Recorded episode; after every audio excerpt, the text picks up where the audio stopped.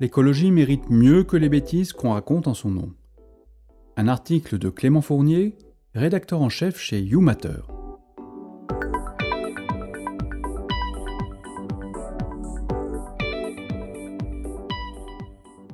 Trop souvent, certains discours écologistes se laissent gagner par les approximations, voire les erreurs, souvent idéologiques. Pour avoir un discours écologique convaincant, il faut apprendre à parler d'écologie de façon un peu plus intelligente. On parle de plus en plus d'écologie partout, dans les médias, sur les réseaux sociaux, en société. De fait, le discours écolo est de plus en plus visible et il y a de très bonnes raisons à ça. L'urgence écologique n'a jamais été aussi pressante et les conséquences de cette crise commencent déjà à être dramatiques. Néanmoins, l'urgence écologique n'est pas une raison pour que certains de ses partisans en profitent pour dire n'importe quoi. Or, sur de nombreux sujets, la pensée écolo est parfois prétexte à des approximations, voire des contre-vérités. Et si l'on veut que l'écologie avance, c'est une pratique qu'il faut d'urgence remettre en question. Prenons quelques exemples. Si l'on ne peut que se réjouir que la pensée écologiste soit de plus en plus entendue, on ne peut que regretter en revanche qu'au nom de l'écologie, certains acteurs prennent aujourd'hui des positions, disons, très discutables sur le plan de l'objectivité et de la vérité scientifique. Le nucléaire en est un bon exemple, des associations écologistes aux partis politiques écolos, en passant par les grands médias écolos, tous, ou presque, affichent clairement des positions antinucléaires. Jusque-là, pas de souci. Tout le monde peut avoir un avis sur le nucléaire et y être opposé pour un certain nombre de raisons. Mais là où cela pose problème, c'est lorsque cette position pousse à dire des choses erronées. Et c'est particulièrement le cas sur la question des liens entre nucléaire et climat, où l'on entend régulièrement des déclarations plus fausses les unes que les autres. Il y a par exemple Greenpeace, qui dans son classement sur les fournisseurs d'énergie verte déforme carrément la vérité en prétendant que le nucléaire est une source importante d'émissions de CO2. Dans sa méthodologie, l'association note les sources d'énergie selon deux critères, les émissions de CO2 et l'impact sur l'environnement. Alors que les panneaux solaires bénéficient de la note maximale sur le critère CO2, le nucléaire, lui, perd des points. Paradoxal, quand on sait que produire 1 kWh d'électricité à partir d'énergie nucléaire émet 4 à 5 fois moins de CO2 qu'avec des panneaux solaires. Fréquemment, dans de nombreux discours écolos, on retrouve cette idée que le nucléaire est une énergie carbonée qui émet de grandes quantités de CO2. L'affirmation est même si répandue que désormais près de deux tiers des Français considèrent le nucléaire comme une énergie contribuant au réchauffement climatique. Or, il faut le répéter, ces affirmations sont tout simplement fausses. Le nucléaire, avec en moyenne dans le monde 12 grammes de CO2 seulement par kilowattheure d'électricité produite, contre 800 pour le charbon ou 50 pour les panneaux solaires, est l'une des sources d'énergie les plus faibles en carbone. C'est un fait démontré par le GIEC. En France, avec seulement 6 grammes de CO2 par kilowattheure selon l'ADEME, c'est même la source d'énergie émettant le moins de CO2 dans le pays, devant les éoliennes, les panneaux solaires et toutes les autres.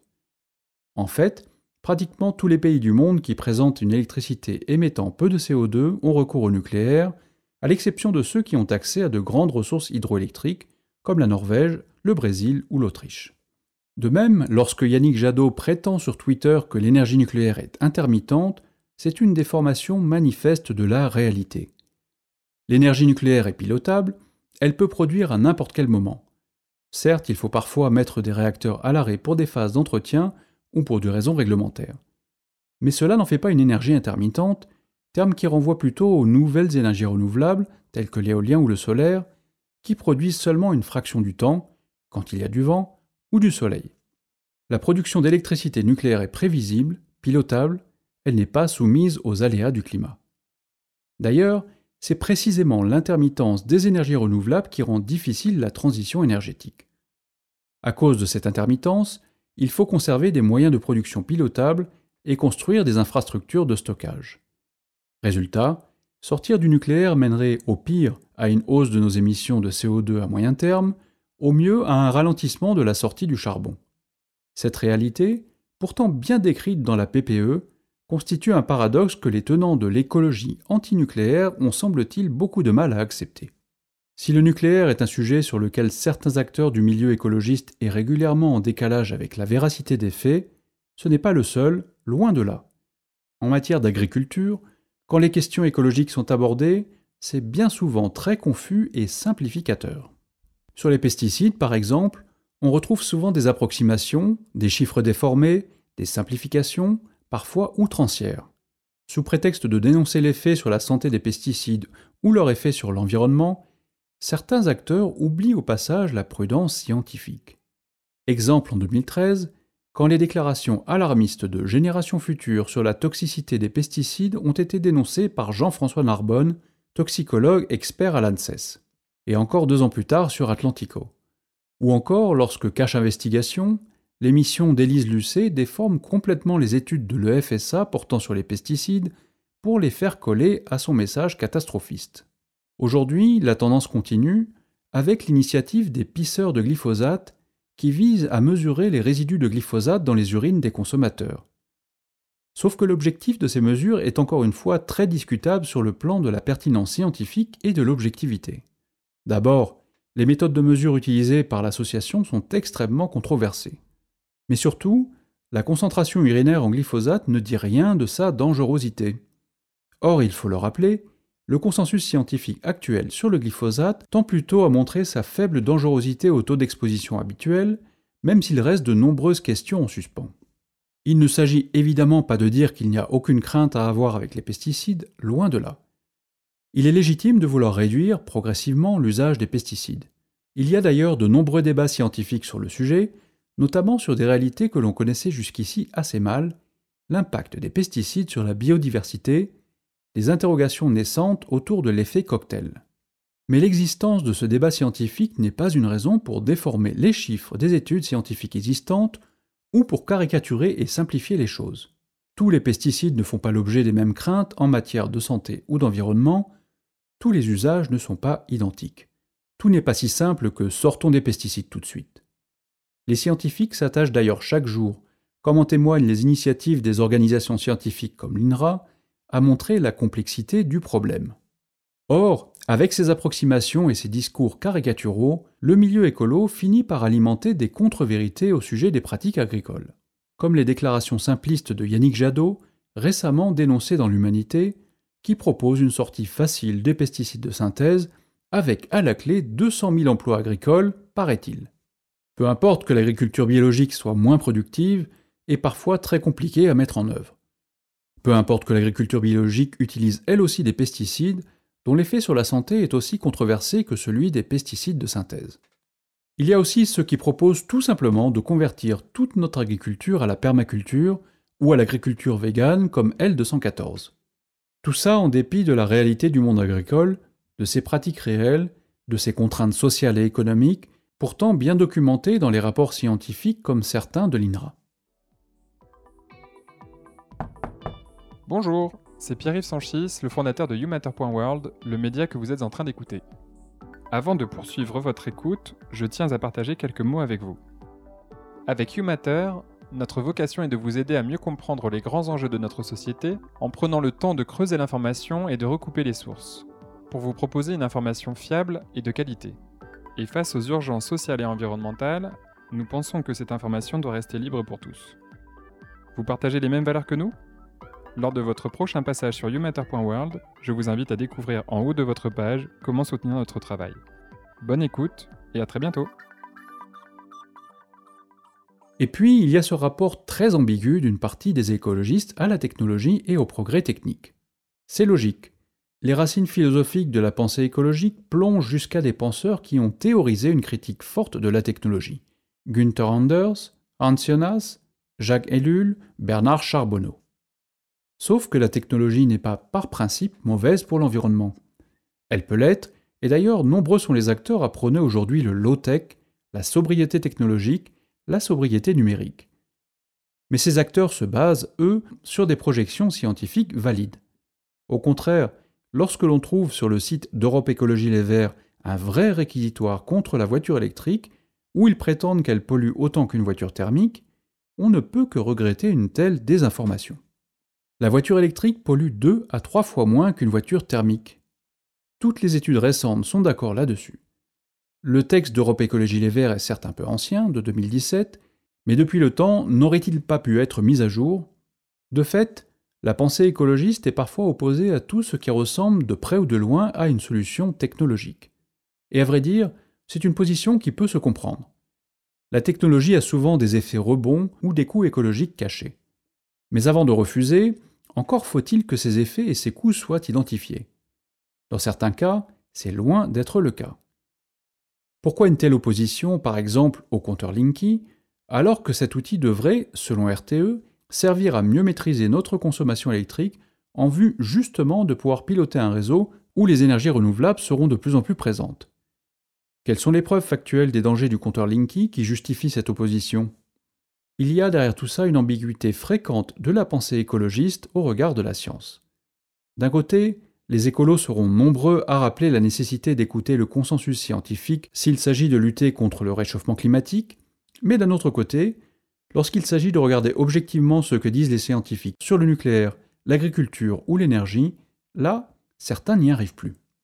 D'ailleurs, lorsqu'on voit le comité scientifique d'une association écologiste comme Génération Cobaye, on ne peut que se questionner.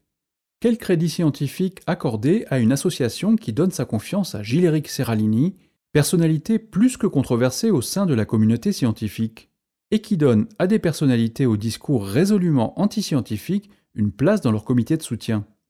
Ne pourrait-on pas avoir une démarche un peu plus objective qui consisterait à se faire conseiller par des personnalités reconnues pour leurs compétences?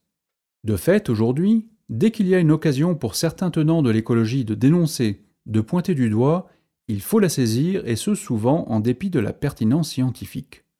C'est ainsi que régulièrement, certains acteurs écolos dénoncent les contaminations de telle ou telle rivière, de tel ou tel aliment, maniant les chiffres de façon hasardeuse, alors qu'il n'y a bien souvent pas d'inquiétude réelle sur le plan scientifique.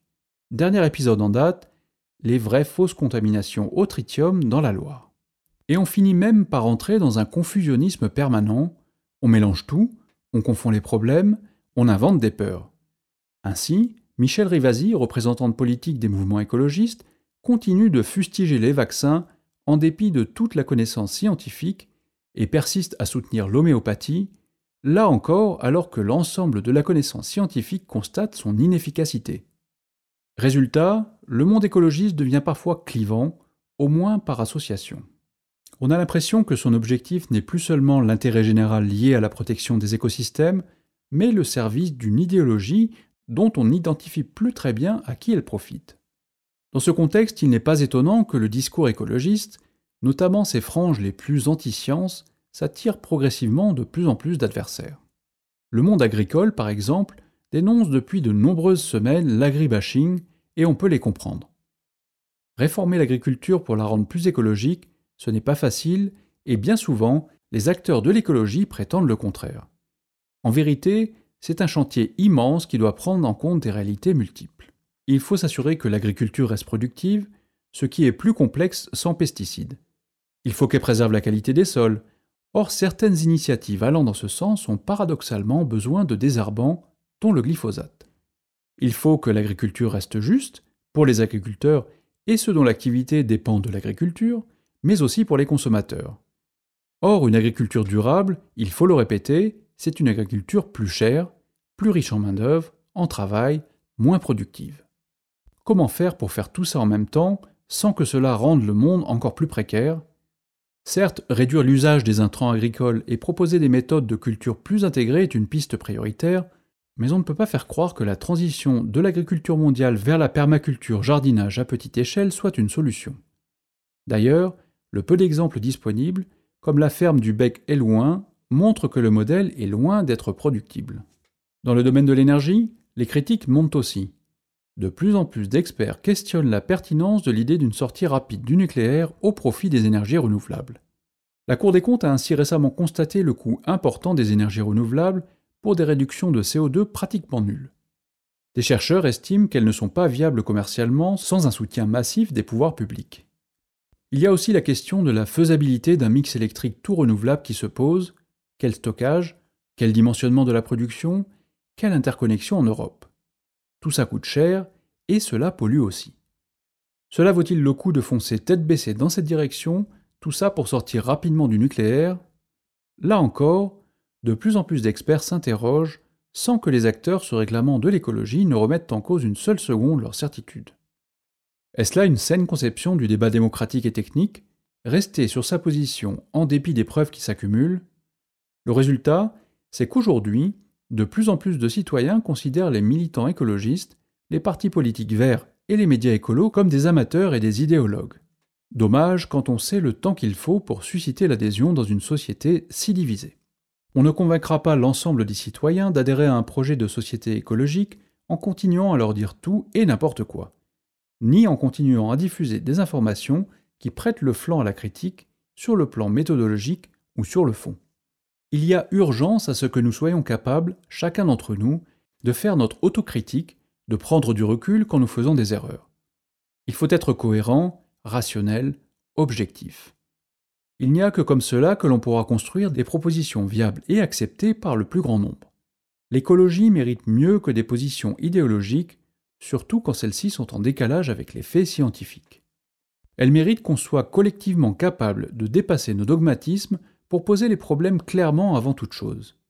Par exemple, il n'est évidemment pas nécessaire d'être pro-nucléaire pour lutter contre le réchauffement climatique.